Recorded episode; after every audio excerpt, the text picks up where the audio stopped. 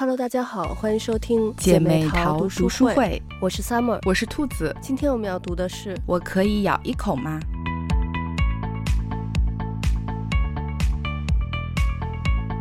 最近我遇到了一件事儿，我觉得特别感动。嗯，就是嗯、呃，我们家邻居是一对老夫妻，然后呢，我们家。呃，栅栏外面的有一小片草，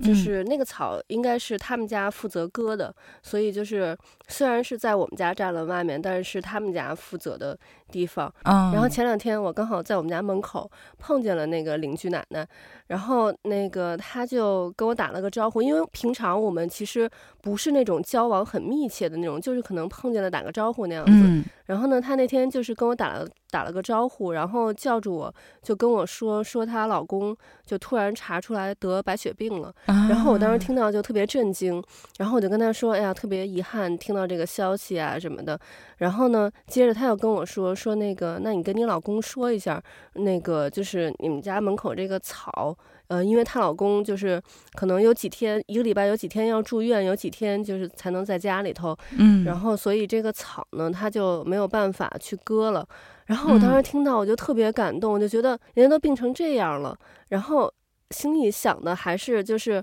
这个草没有办法去割了，可能会影响到我们家，然后就是跟我们过来说一声，我就觉得真的真的特别的感动。我觉得就是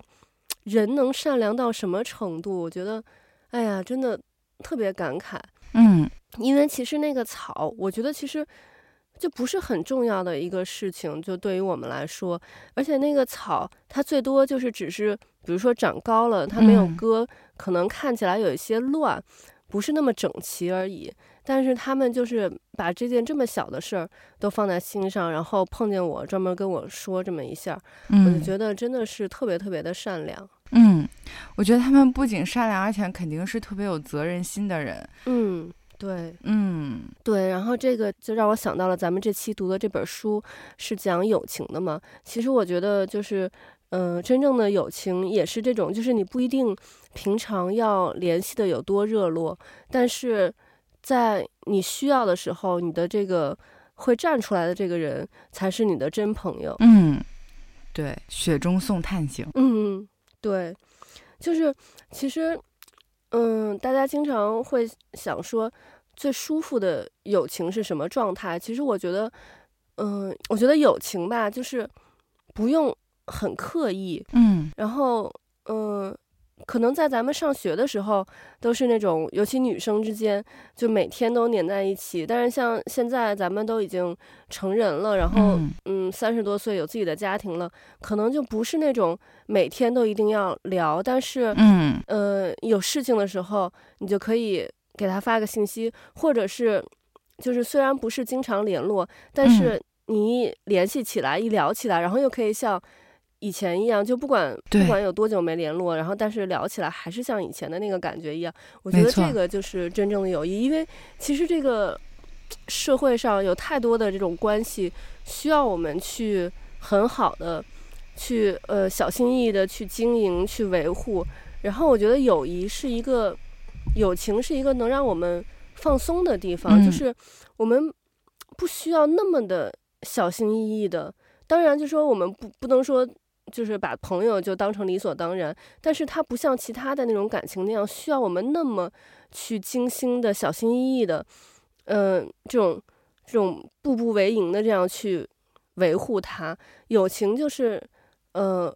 我们能在朋友面前展露出我们这个最舒服，然后跟朋友在一起是最放松的这种状态。嗯，对，我觉得。我非常同意你说的，就是我觉得可能上学小的时候，女生之间还会在意一些，就是所谓形式感的东西，就比如说我们是不是每天都说话了，嗯，有没有一起 手牵手去上洗手间，对，什么今天你和他说话，然后没有理我，然后怎么样，嗯，可能还会有一点在意这个事情。但是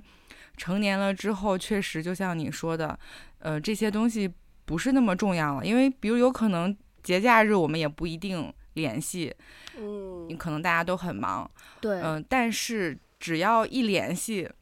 一聊就会发现哦，还是当时在一起的那种感觉，就是这种感情没有变，嗯、就已经不在乎说是不是一定要平时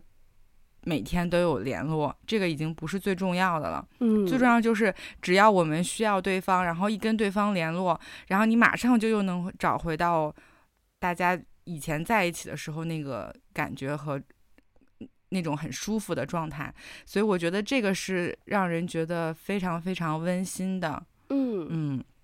对，没错。你像这本书里头，我觉得就是有几对儿这个小动物，他们的互动就特别的有爱。嗯，有一对让我印象特别深刻的是那个兔子和伞蜥蜴。嗯，我觉得那个伞蜥蜴真的是特别特别宠溺兔子。嗯，是，感觉就你莫名被 Q 到。就是那个那个兔子，它有一个是它在吃冰淇淋，嗯、然后它就说：“哎呀，天气怎么这么热，我的冰淇淋都要化掉了。嗯 ”然后那个陕蜥蜴就把它那个伞给撑开，了，然后给那个兔子对打了一个阴凉。然后还有一个是那个兔子想要荡秋千，嗯、然后但是秋千满了，然后那个陕蜥蜴就把它的那个就是伞打开，然后尾巴掉到树上，嗯、变成了一个秋千，那个兔子就、嗯、对兔子就可以荡。还有是兔子那个风筝坏了，他就说他想玩风筝，嗯、然后那个伞蜥蜴就把自己变成了一个风筝，让那个兔子拴根绳把它那个飞到天上去。我觉得真的是这个朋友简直是太好了。对，是特别特别的，就就是像你说的，就非常的宠溺对方，就是满足他的一切的要求。嗯嗯。嗯对，然后还有另外那个蛇和老鼠的那个，我觉得蛇对老鼠也很好。对对，因为就是，嗯，你像咱们平常的感觉，蛇跟老鼠是敌人的样子，因为就是蛇是吃老鼠的嘛。嗯。但是这个里面就是蛇对老鼠也特别特别的好，老鼠伤心了，想要找一个肩膀靠一靠，然后那个蛇就说你可以靠我身上，老鼠说你有没有肩膀，然后那个蛇它就自己凹出了一个肩膀。对。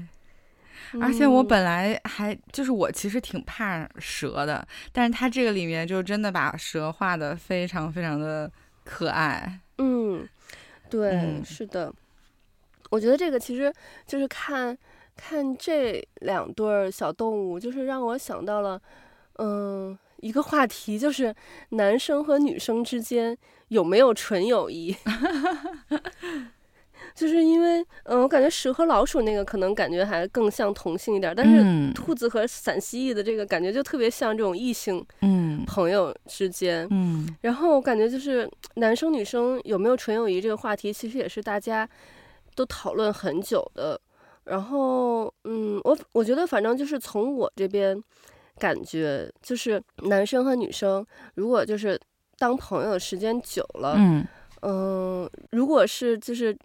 这个两个人都没有另一半的情况下，我觉得其实是容易日久生情的。但是如果两个人都有另外一半的话，我觉得是可以保持这个纯友谊的。嗯，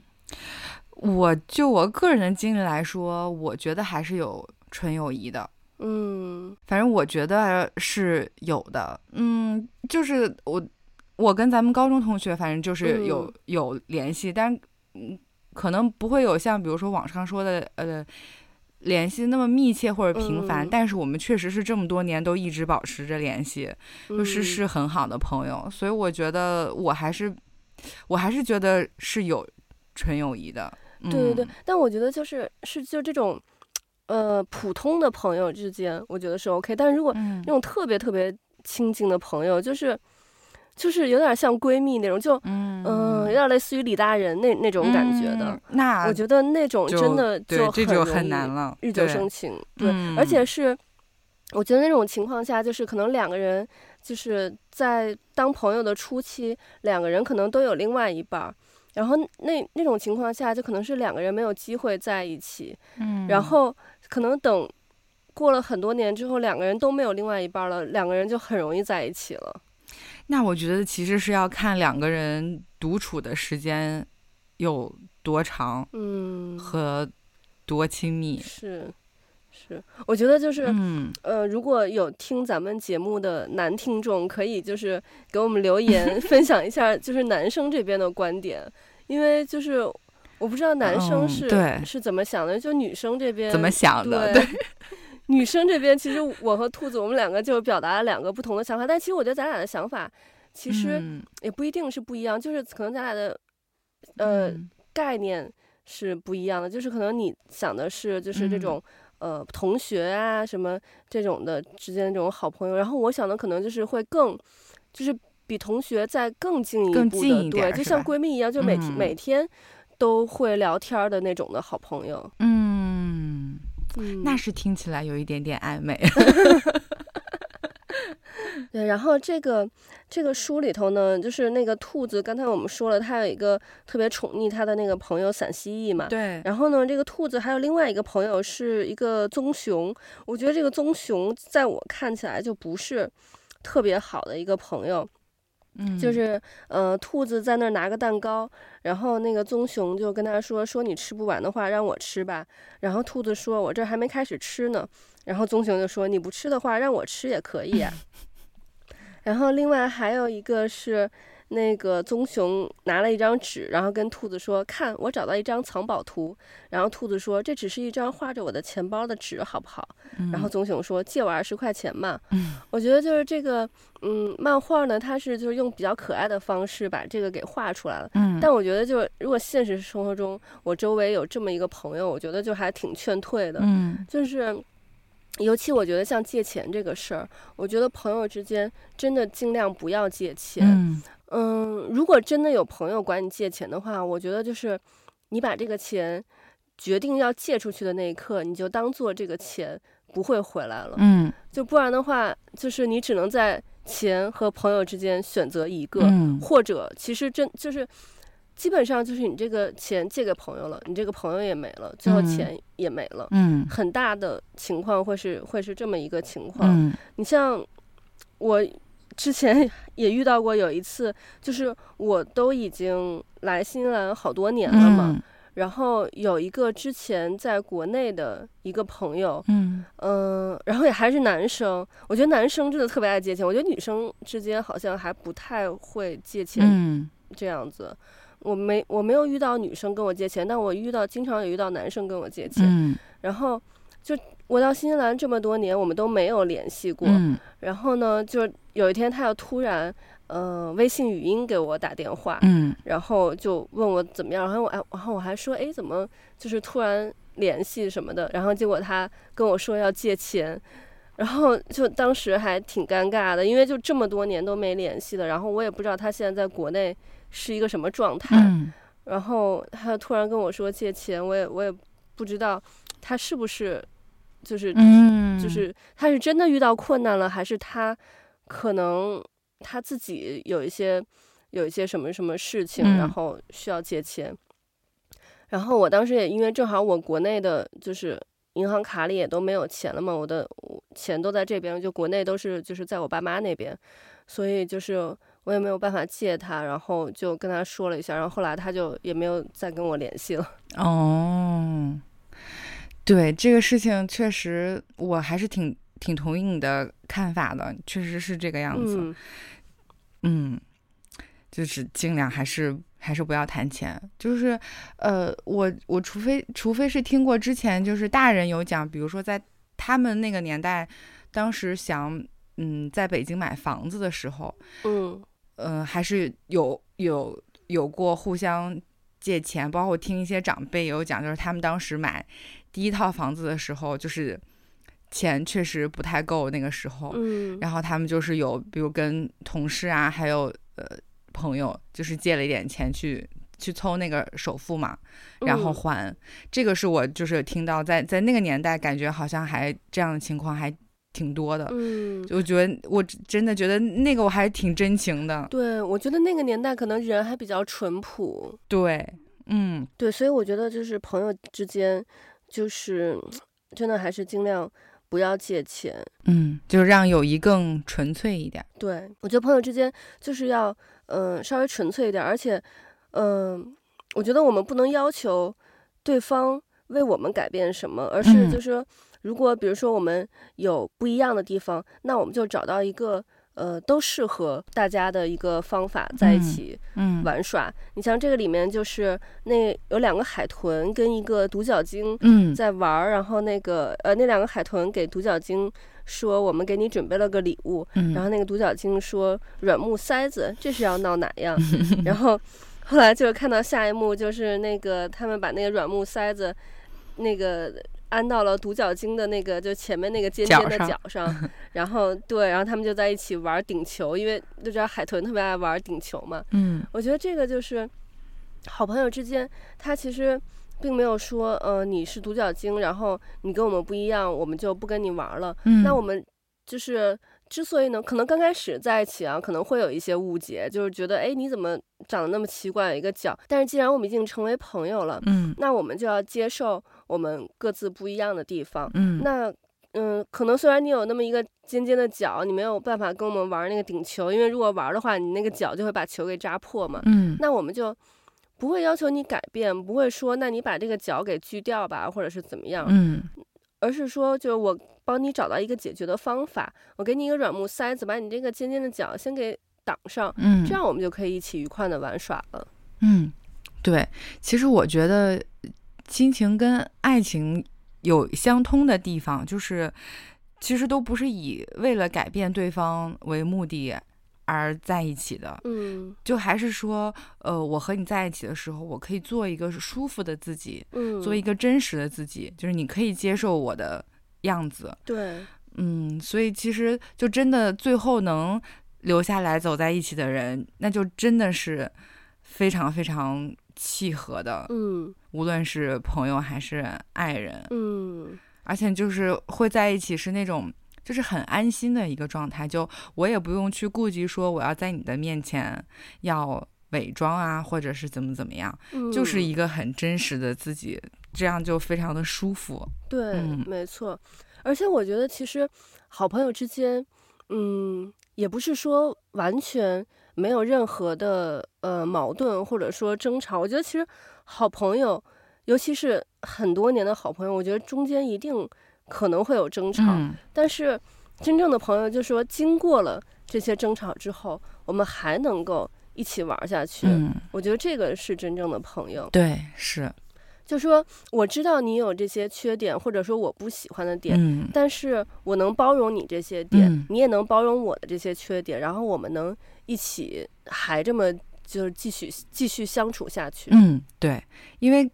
我们之前也录节目也说过嘛，就没有人是完美的，嗯，所以肯定是没有完美的爱情，也没有完美的友情的。嗯，对。而且我觉得好朋友之间就是要互相陪伴。你像这个里面那个，呃。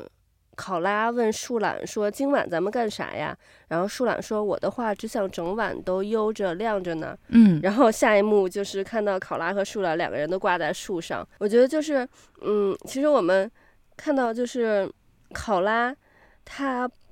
平常是那么就是抱在树上的嘛，他不是那种倒挂在树上。然后但是树懒就是老是那种挂在树上，所以就是考拉是树懒的好朋友，然后树懒愿意怎么样，然后考拉就。在边上这么陪着他这样子，我觉得这个其实就是，嗯、呃，友谊的一个特别重要的一个形式，就是陪伴。嗯，对，你说到这个，我想起来就在他们俩的前一页，然后是那个小恐龙和一只鸟，嗯、然后小恐龙就说这个面条有点难吃呀，嗯、然后鸟就说这个不是面条，这个是虫子，嗯、然后恐龙就说哦，那从虫子的角度来说还是挺好吃的。我就感觉看这个书，特别有一种看，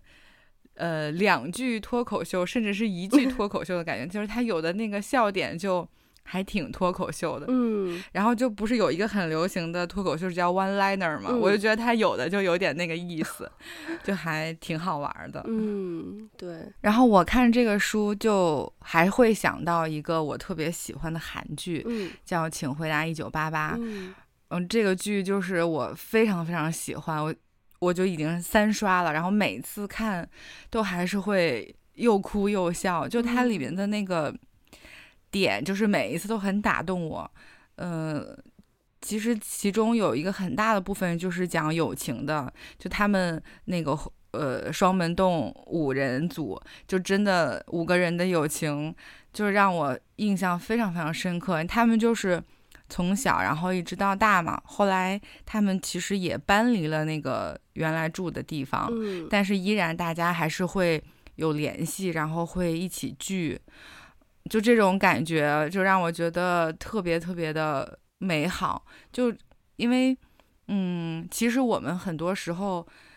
小时候，因为像咱俩，其实都都还是有那种，就是嗯，也不能说大院吧，但是反正是有大家一起住在院子里的那种感觉。嗯、我们还是有很多小时候的玩伴的。对。但是随着这个。时时间的增长，比如说我们搬走了，或者说可能有的出国了，然后大家的这个选择不一样，嗯，我们可能这样物理的距离就不在一起。有的人留下了，但有的人也就可能就走散了，就不联系了。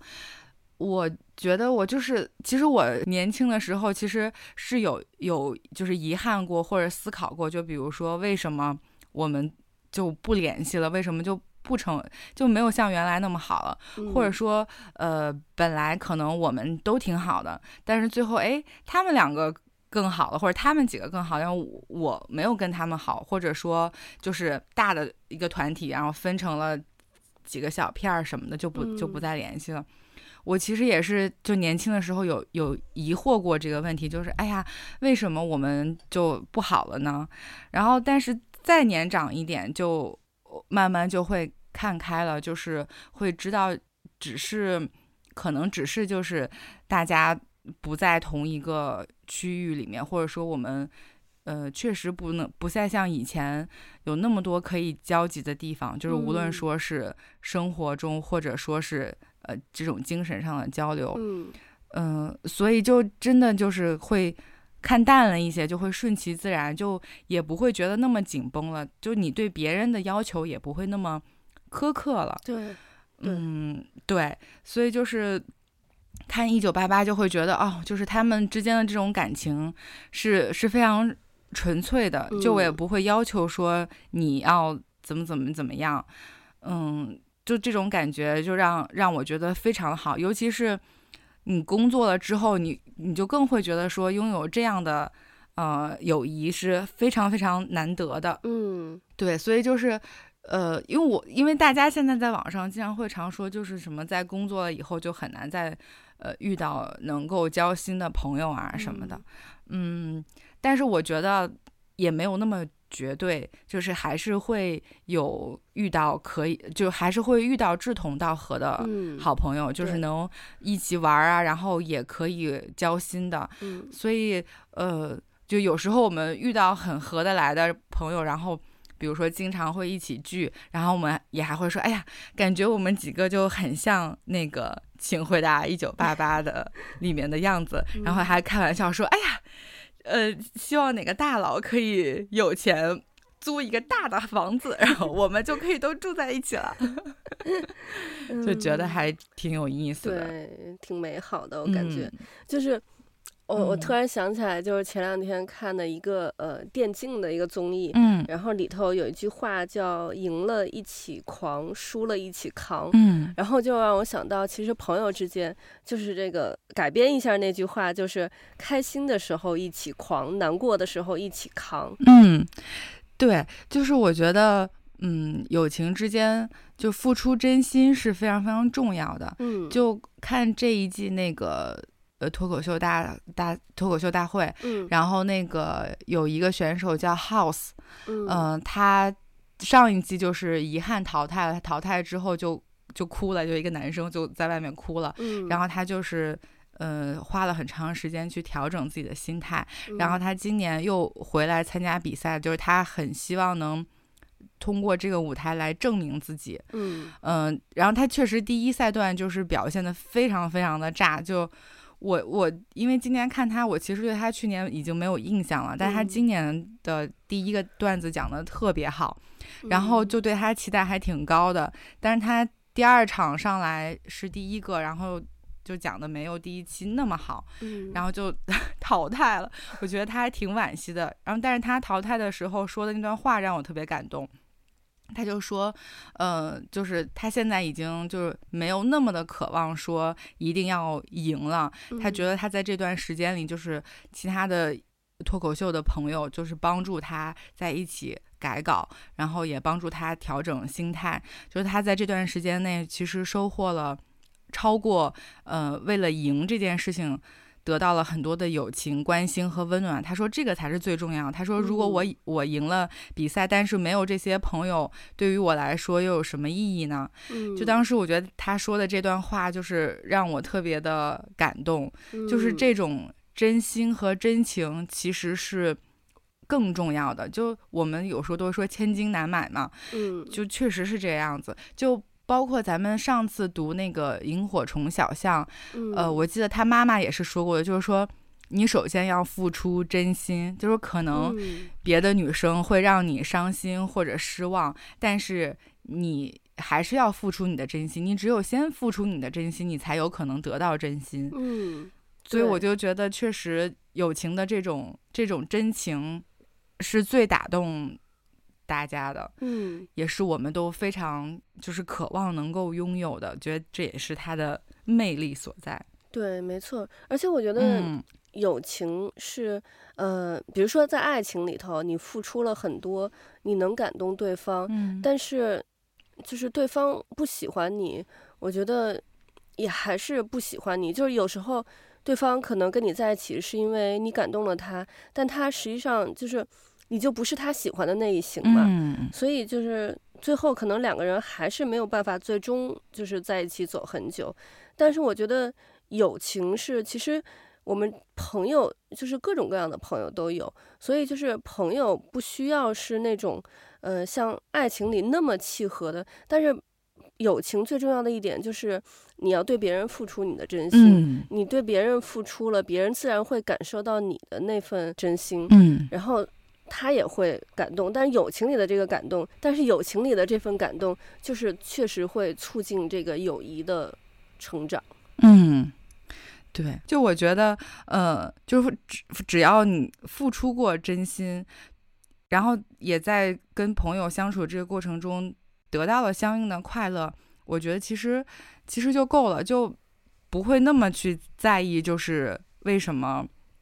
我们最后就是走散了，嗯。嗯，反正只要我们是足够的坦诚、真心付出过的，嗯，我觉得其实其实就可以了，就是嗯，就可能没有那么去在意这个结果了，就是比如说一定要我们永远多好多好，我觉得那倒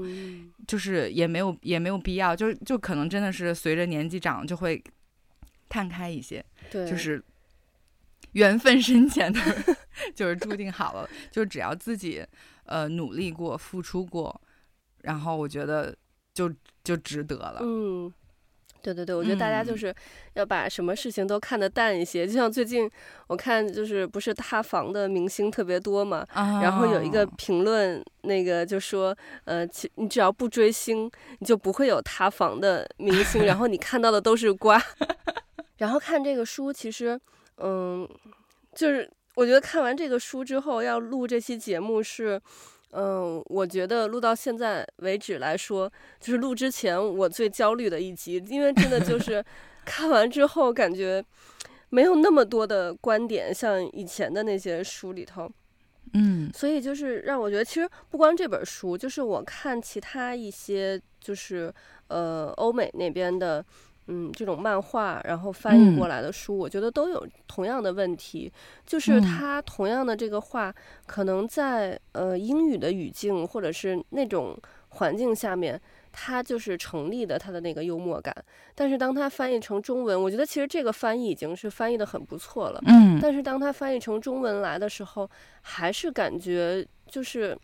在中文的语境下的那那个那些点，不是很能打动到，就是我们中国读者的这个心里头。嗯，就像我看，嗯、呃，你像咱们这一代人都是看康熙长大的嘛，嗯，所以就是觉得陈汉典是一个特别搞笑的一个人。嗯，但是我记得就是前几年有一季的这个《欢乐喜剧人》，嗯，好像是《欢乐喜剧人》，对，他陈汉典过来参赛，然后。就是他当时得的票数就特别低，嗯，而且我在电视机前看他表演，然后也觉得特别的尬。然后像不光是陈汉典，我记得还有就是其他，可能有一些台湾的那种已经很大牌、很老牌的那种搞笑的艺人了。然后嗯，来内地参加节目，就我也感觉也特别尬。但是平常呢，在台湾的那个综艺里头，看到他们做的那些事情，就觉得哎，这样是成立的，这样是很搞笑。嗯。但是同样的一件一样东西放到呃大陆来，就感觉就感觉怪怪的，所以我就就很就很水土水土不服的这种感觉。嗯。然后我就觉得这个真的是嗯，每一个地区。大家的这个笑点真的是不一样，就像这次这个脱口秀大会里头，嗯、那个人也是对广东的讲到这个南方人和对南方人和北方人的笑点也是不一样。对，我觉得他说的特别形象，我当时看他说的时候，我就笑的不行。嗯，就是我能 get 到他说的那个点，而且确实就是就是我们就北方人看的时候，确实会跟他说啊，你觉得这个不好笑吗？那你再看一遍。我就确实。对，而且我老公就是经常会平常蹦出来一些小品里头的那种梗，嗯，就是说一些什么京剧啊，就小小品里头的出来的那种话。对，而且就我们平时跟就是朋友或者同事聊，然后也会说，然后然后如果对方觉得这个不好，我们可能也会说啊，你觉得这个不好笑吗？这个真的很好笑，然后就要拿出来给他看，说你看你看这个多有意思，就是他。讲的那一段就很 惟妙惟肖。对，我觉得他最逗的，我觉得最逗的一个是，就是他说，让咱们看这些，咱们都已经看了无数遍的小品了，知道那个笑点、那个爆梗在哪儿，在哪，然后就是快要到之前，然后咱们就已经开始乐了。对对对对，小辉说：“来来来了，马上就要说了，你们等着看看看。”对对。对对对，我觉得就是一个是小品，还有一个就是《我爱我家》这个情景喜剧，也是就是所有，我不知道是不是所有北方人啊，但我知道就至少所有北京的人，大家对我爱我家的这个这个感感情，尤其是就是咱们就是可能八零后这一代，真的就是也是就是看有一些经典的集的时候，就是到那块儿你就知道那个笑点要来了，然后你就会开始就是提前自己在那预热开始了。没错，没错，是的。哎呀，我就忽然想到，你说康熙就是那个赵哥在康熙也是，嗯，非常非常好笑的。我记得他好像后来也来内地参加那个喜剧节目了，嗯，对对对，但是就也效果不是很好。嗯，我觉得就是一个可能是因为就是呃大部分的观众对他没有那么熟悉，嗯，还有一个就是就这种地域的差异，确实就这种笑点还是。比较难结合的，对，就包括脱口秀，他们其实从，嗯，就跟咱们以前看的，就像他跟美国的脱口秀其实也还是不完全一样的，嗯、就他，所以就我们看，呃，国内的脱口秀还是有我们自己的一些特点的，对，就我觉得确实可能还是要因地制宜吧，就是要、嗯、要就是。一方水土养一方人嘛，所以他这个这个这个笑点和整个那个幽默的那个感觉还是不太一样的。对，没错，我觉得脱口秀就是近几年我已经觉得算是就是本土化比较好的一种这个形式了。嗯、但是其实我觉得脱口秀好像现在还是比较就是说，嗯，局限在这种可能嗯高知或者说高学历的。这个受众的这个层面，嗯，我觉得就是还是要尽量的，就是嗯，能向下融合一些。嗯，所以我觉得他们现在也是有在做努力，因为他们有做一个训练营嘛，嗯，就是呃，所所以会感觉到这两年来参加的新人，嗯，呃，就更丰富了一些，就是各行各业的都有，而且尤其是他们就是倡导了那个。每个人都可以讲五分钟脱口秀，所以就是，其实他还是有在有在做这样这这个方面的尝试，嗯，我觉得还挺好的。对对对，我觉得他其实这个是还比较有意思，对他这个是聪明的，就是你要让整个这个大环境都起来，然后你才会起来。如果整个这个大环境是没有的话，你其实很难就仅仅靠一个公司或者是一档节目来撑起来这个整个这个行业。对对，所以我觉得。他们就是就是李诞他们在做这个事儿还是挺有意义的，嗯，就是帮嗯脱口秀的这个行业就是起来了，嗯，就让更多的人关注到这个行业，也也让更多的人就是愿意也入到这个行业里面来。嗯、而且我今年看就是女选手有变多了，嗯、我就觉得还挺欣喜的，因为之前就是大部分还是男脱口秀演员比较多一些，嗯、然后今年就会发现呃女脱口秀演员也。变多了，所以我觉得这是一个一个很好的变化。对，嗯，就包括像之前，嗯，爱奇艺就是像马东他们做的节目，不、嗯、包括像奇葩说就是辩论，嗯，呃，然后后来他们又做乐队夏天做乐队，嗯，然后现在又做那个喜剧大赛，就我觉得他们这些尝试都挺好的，就都是把一些我们之前觉得相对小众的行业，就慢慢放到。大家的这个大众的视野当中，嗯，我觉得对行业的促进其实是一个还挺好的事情。对。然后我呃昨天还是前天看《喜剧大赛二》，就是要已经放宣传要出来了，嗯，就也还挺期待的。嗯嗯，我我觉得还挺好的。对对对。OK，那我们今天的节目就到这里了，我们下期再见，拜拜，拜拜。